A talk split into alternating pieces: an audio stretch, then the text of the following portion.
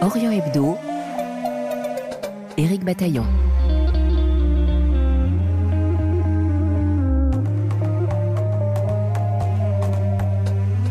On a évidemment beaucoup parlé du Qatar à l'occasion de la Coupe du Monde de football il y a quelques semaines. Les conditions d'attribution de la compétition, les conditions de vie des travailleurs immigrés chargés de construire les stades, la question environnementale et même la question palestinienne. Notre confrère Christian Chesneau nous avait beaucoup éclairé sur la nature même de ce petit État de la péninsule arabique à l'occasion de la sortie de son livre Qatar, les secrets d'une influence planétaire en 100 questions. C'était au mois de novembre. Une influence qui frise parfois la corruption, comme on l'a vu en décembre avec l'affaire qui a secoué le Parlement Christian Chesneau revient pour nous sur la nature des relations sportives, économiques et diplomatiques entre le Qatar et la France. Ensuite, nous lirons les grands titres de la presse régionale, Israël et monde arabe, avec Michel Paul à Jérusalem et Alexandre Bouchanti au Caire.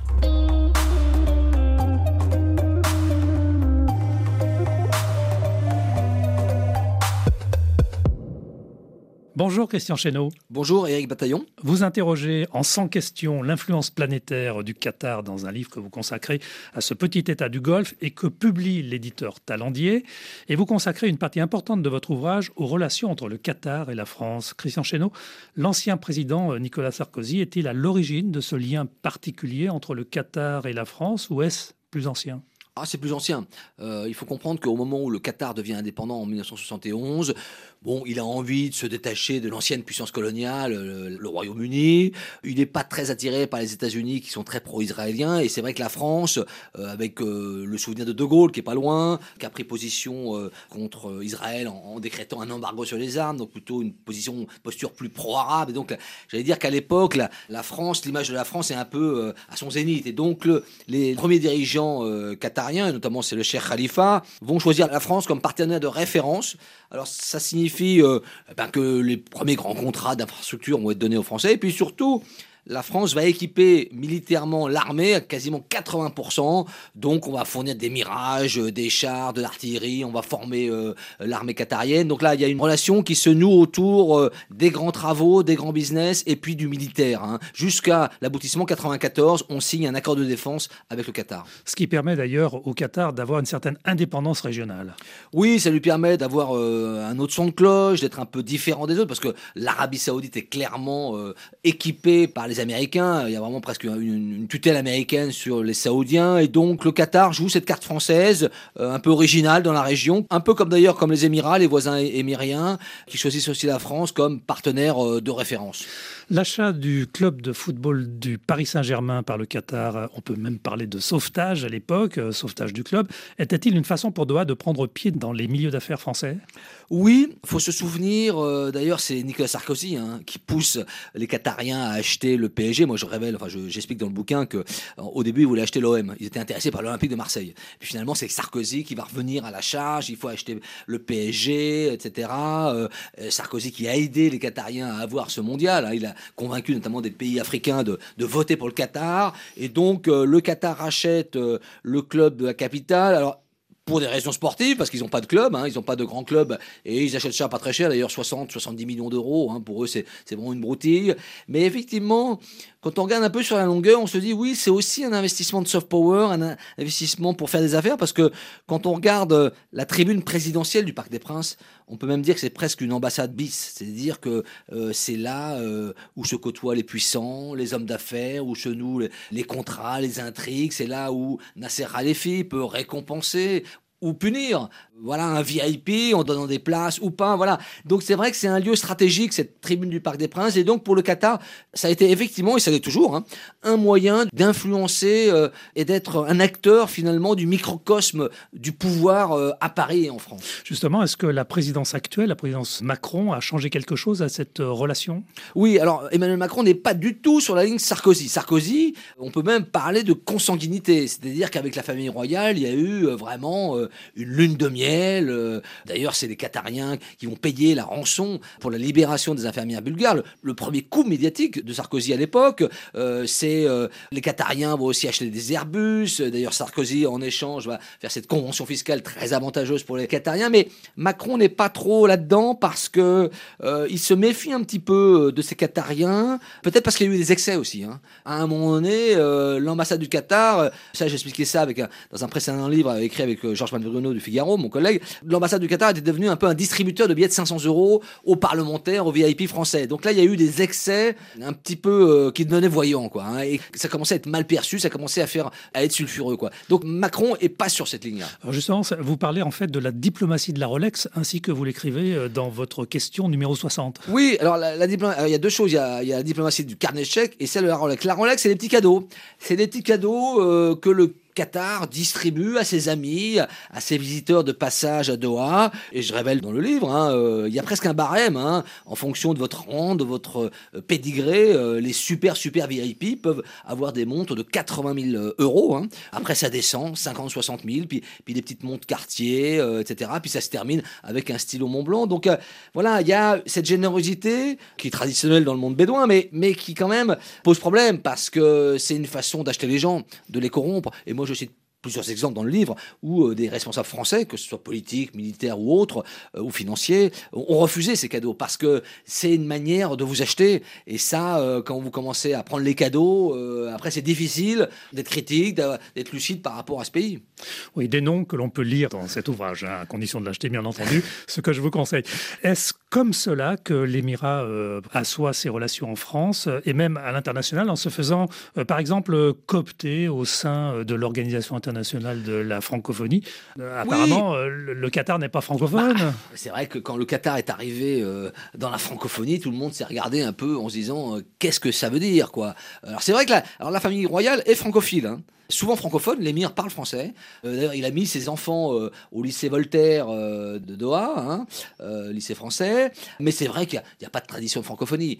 Mais le Qatar cherche à entrer dans des lieux de pouvoir, des lieux d'influence. Hein. Donc, euh, il est rentré dans la francophonie parce que bah, c'est une porte, c'est un cénacle intéressant pour toucher par exemple les pays africains et pour rayonner. Il a fait aussi une forme d'entrisme à l'UNESCO, hein, où il a parrainé et financé beaucoup de projets. Et puis, il a même fait, moi je le révèle dans le livre, un entrée aussi dans la Sorbonne, où euh, euh, notamment le master en droit international des affaires sur le monde arabe, eh bien, c'est un peu un vivier pour le Qatar pour recruter bah, des juristes qui lui serviront après pour plaider sa cause. Alors, parmi les actions à caractère caritatif euh, menées par l'émirat du Qatar en France, Christian Chesneau, il y a le fonds banlieue. Qu'est-il devenu ce fonds? Alors, ce fonds avait défrayé la chronique à l'époque, c'était en 2012, parce que les Qatariens, alors avait voulu créer un fonds pour aider des entrepreneurs de banlieue, et puis ça avait été récupéré politiquement, notamment par Marine Le Pen. On était juste à, la veille de l'élection euh, présidentielle de 2012, et, donc ça avait capoté. Mais ça avait donné une mauvaise image du Qatar en disant euh, le Qatar veut même racheter les banlieues, hein, ce qui était faux. Hein. Mais en termes de communication, c'était très maladroit. Alors ce fonds, qu'est-ce qu'il est devenu? Après ça, il s'est transformé en fonds pour les territoires déshérités. Et aujourd'hui, c'est un fonds qui est géré par la Banque publique d'investissement, BPI France, pour les nouvelles technologies, les PME, PMI. Donc c'est un fonds euh, de 300 millions d'euros, euh, à parité avec le Qatar, pour aider des PME sur l'économie du futur, les nouvelles technologies. Voilà. Donc on est vraiment passé des banlieues à l'économie du futur. Mais sur le plan purement économique, est-ce que les relations euh, entre le Qatar et la France sont à parité? Ah bah, euh, il y a quand même un déséquilibre, c'est-à-dire que le Qatar euh, a quand même investi 25 milliards d'euros en France. Euh, nous, on n'a pas investi 25 milliards d'euros au, Qatar, même si les grandes entreprises françaises, hein, de BTP et autres, ont profité de cette décennie dorée de, la Coupe du Monde, de la construction de la Coupe du Monde.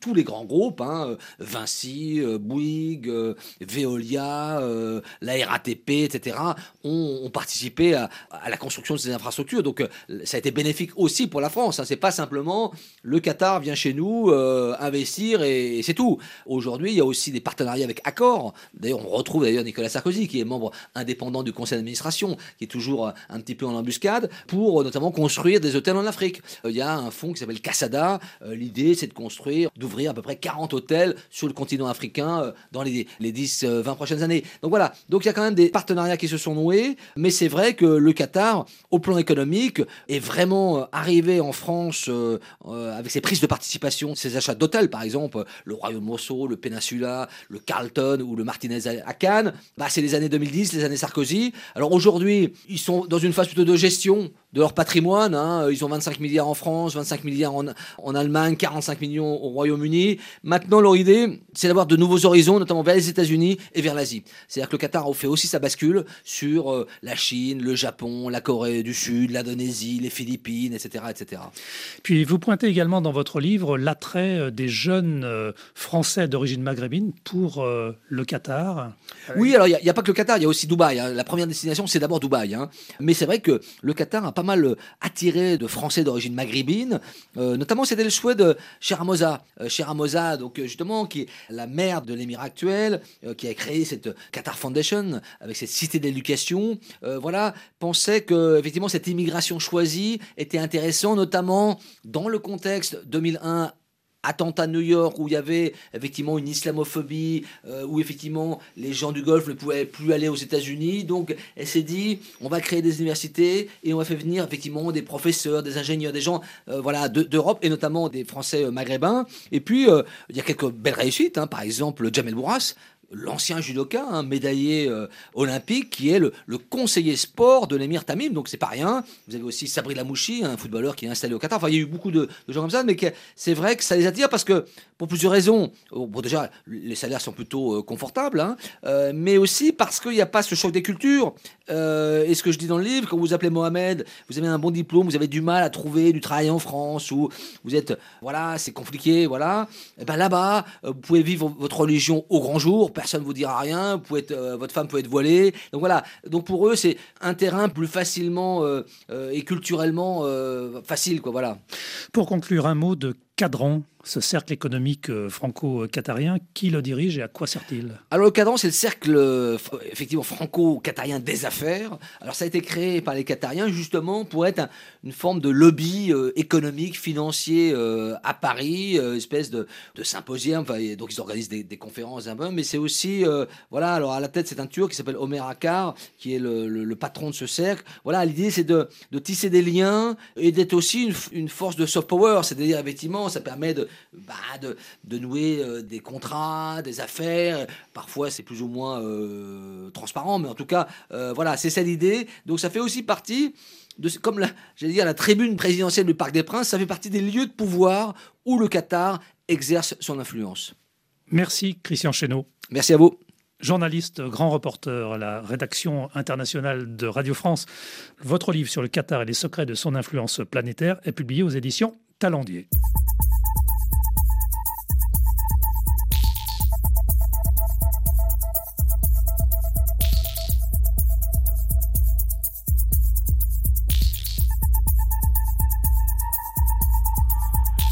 Orient Hebdo sur RFI.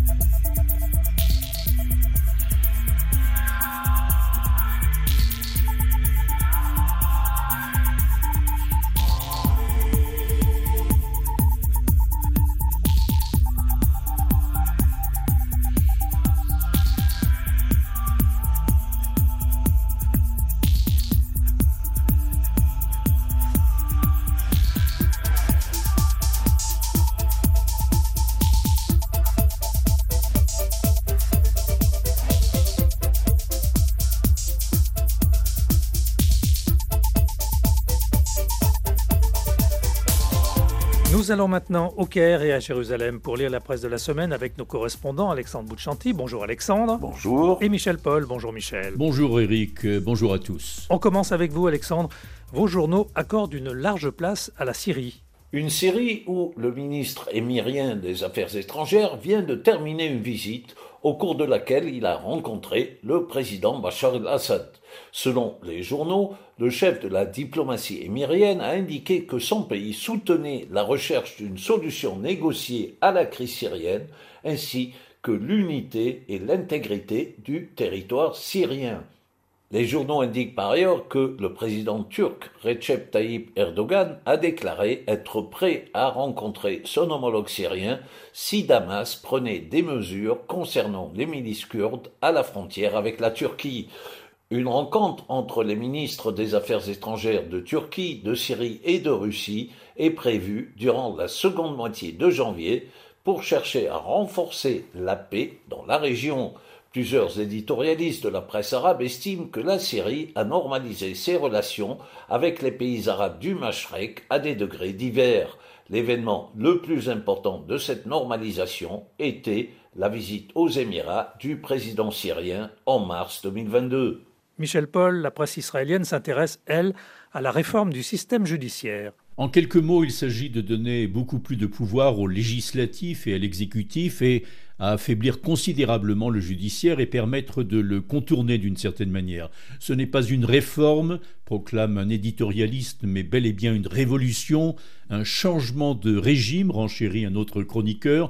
Sous couvert de réforme, affirme encore le quotidien de gauche à Aretz, le gouvernement propose de supprimer un fragile équilibre des forces le nouveau ministre de la Justice, Yariv Levin, qui a présenté le programme, ne vient pas pour réparer, mais tout simplement pour détruire. C'est Levin qui parle, mais c'est Netanyahou qui est derrière tout cela.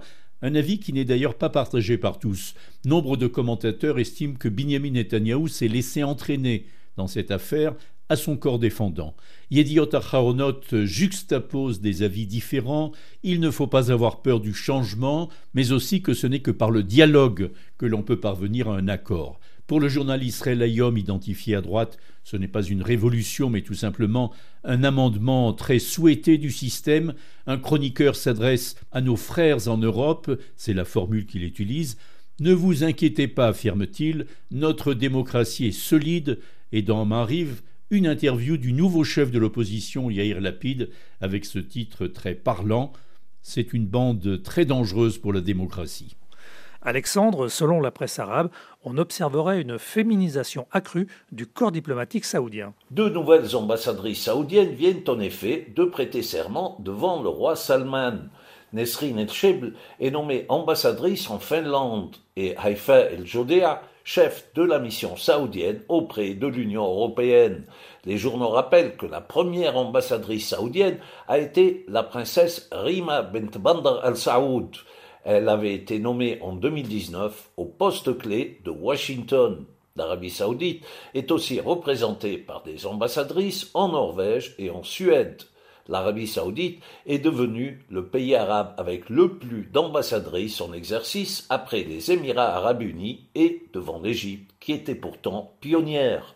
Michel, en bref, d'autres sujets qui font l'actualité en Israël. Oui, Eric, et tout d'abord le débat très suivi à la Cour suprême israélienne sur la nomination du ministre ultra-orthodoxe Arié Deri précisément à ses fonctions ministérielles, pas de décision à ce stade. Et en bref, la nomination d'un président de la Knesset ouvertement homosexuel continue à provoquer des remous au sein de l'establishment religieux.